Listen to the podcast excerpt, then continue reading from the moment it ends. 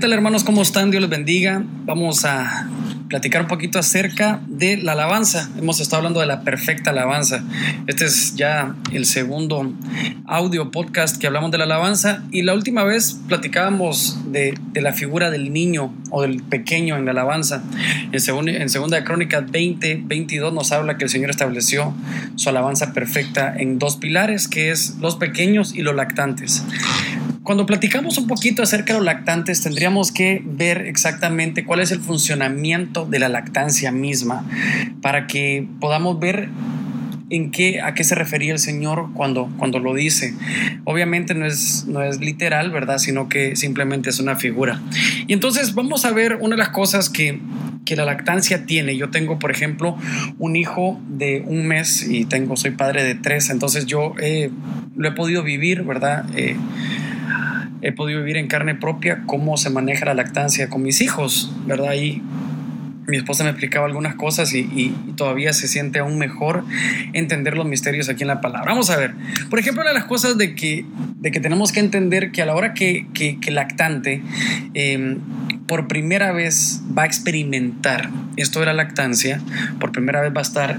Em, reconectado con su madre es exactamente esto, una reconexión de, de donde viene el, el, el bebé.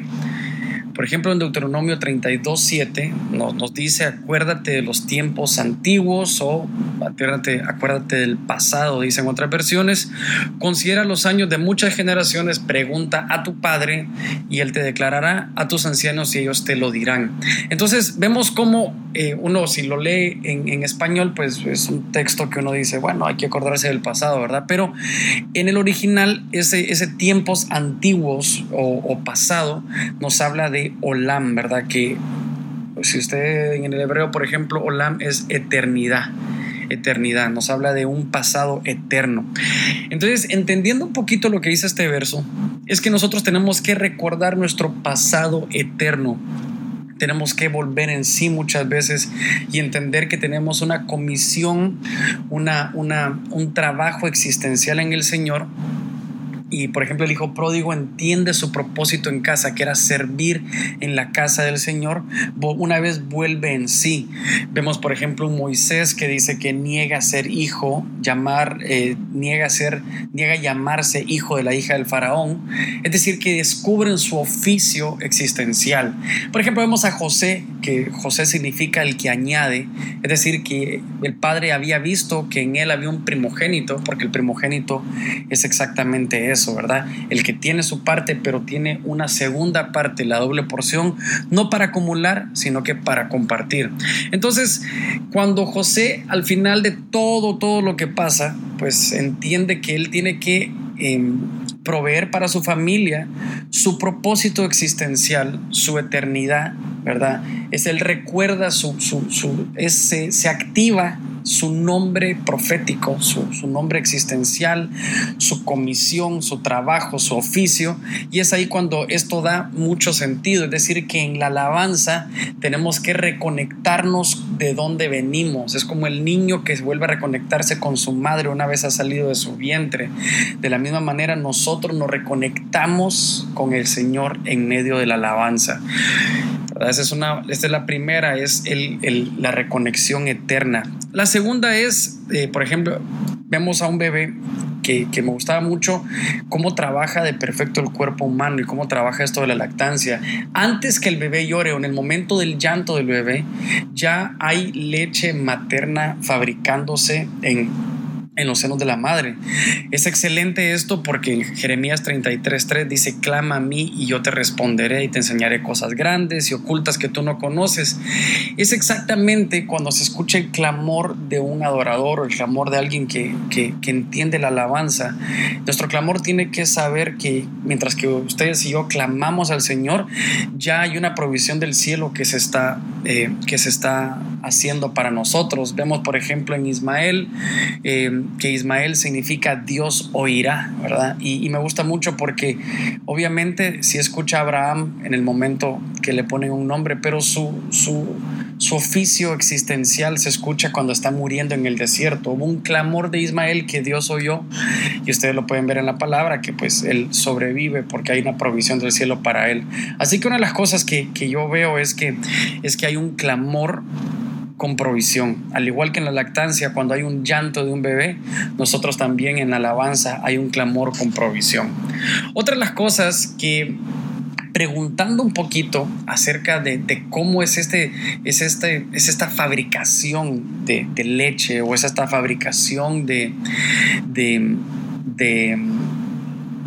de provisión del nene o de provisión del bebé, vemos que la materia prima, la materia prima de la leche es la sangre de la madre. Y por ejemplo, en 1 Pedro nos habla, en 1 Pedro 1.18 dice que sabiendo que fuiste rescatados de vuestra vana manera de vivir, la cual recibisteis de vuestros padres, no con cosas corruptibles como oro y la plata, pero aquí nos habla del factor este, sino como la sangre preciosa de Cristo, como de un cordero sin mancha y sin contaminación. Entonces tenemos que ver, por ejemplo, a la hora de, de hacer un sacrificio de alabanza, como la palabra nos dice, ¿verdad? Que sea olor fragante ante el Señor, vemos una diferencia en Caín y Abel, ¿verdad? Que seguramente ya lo han escuchado, pero me llama mucho la atención que eh, una de las diferencias de Caín y Abel en su sacrificio es que una era con derramamiento de sangre, la de Abel, y Caín pues sin derramamiento de sangre.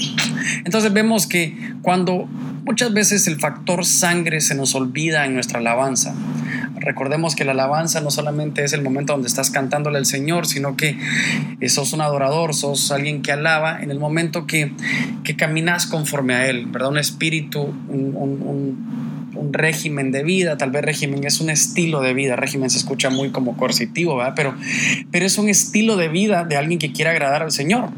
Y, y, y muchas veces se nos olvida este factor sangre. ¿Cuál es el factor sangre? Vamos a tratar de explicar esto tener presente que el estandarte de nuestra salvación fue amor, fue sacrificio. Cuando nosotros traemos, eh, cuando tenemos presente o traemos siempre esa idea del sacrificio de nuestro Señor, hacemos las cosas con suma pasión.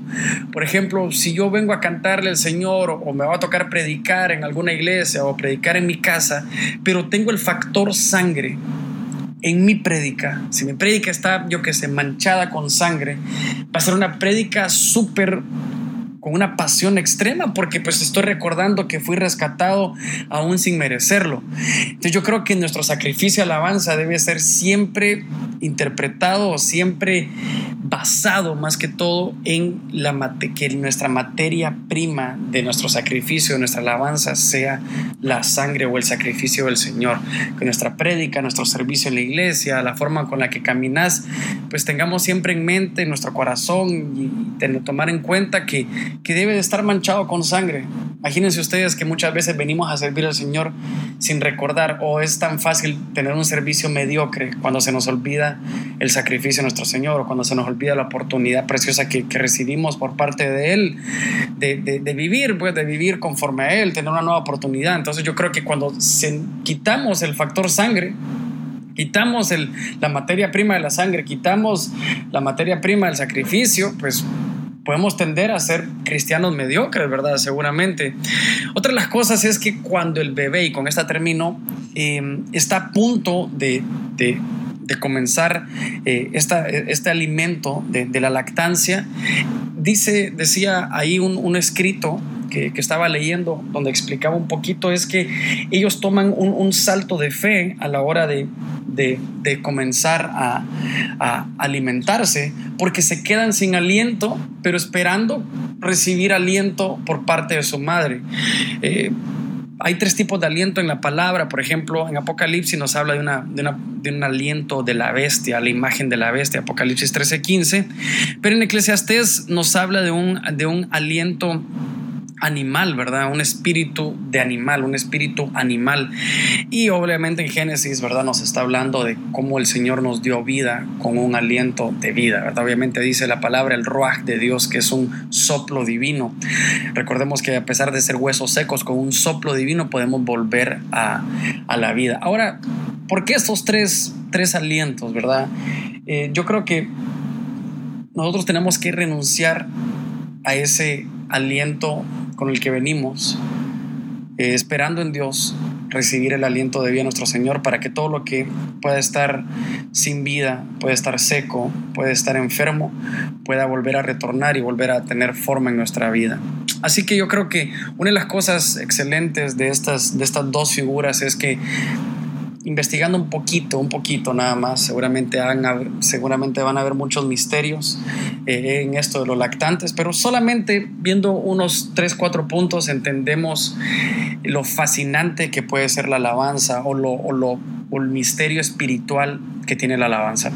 Así que platicamos un poquito acerca de Segunda de Crónicas 20, 22, perdón, de Salmos 8, 2, donde nos habla de de la alabanza pura o de los estandartes que tiene el Señor, de esos dos bases y figuras hermosas de la alabanza donde el Señor la estableció. Así que esto fue la perfecta alabanza y hablamos esta ocasión de los lactantes. Esto fue Real Jesus. Un abrazo. Dios les bendiga.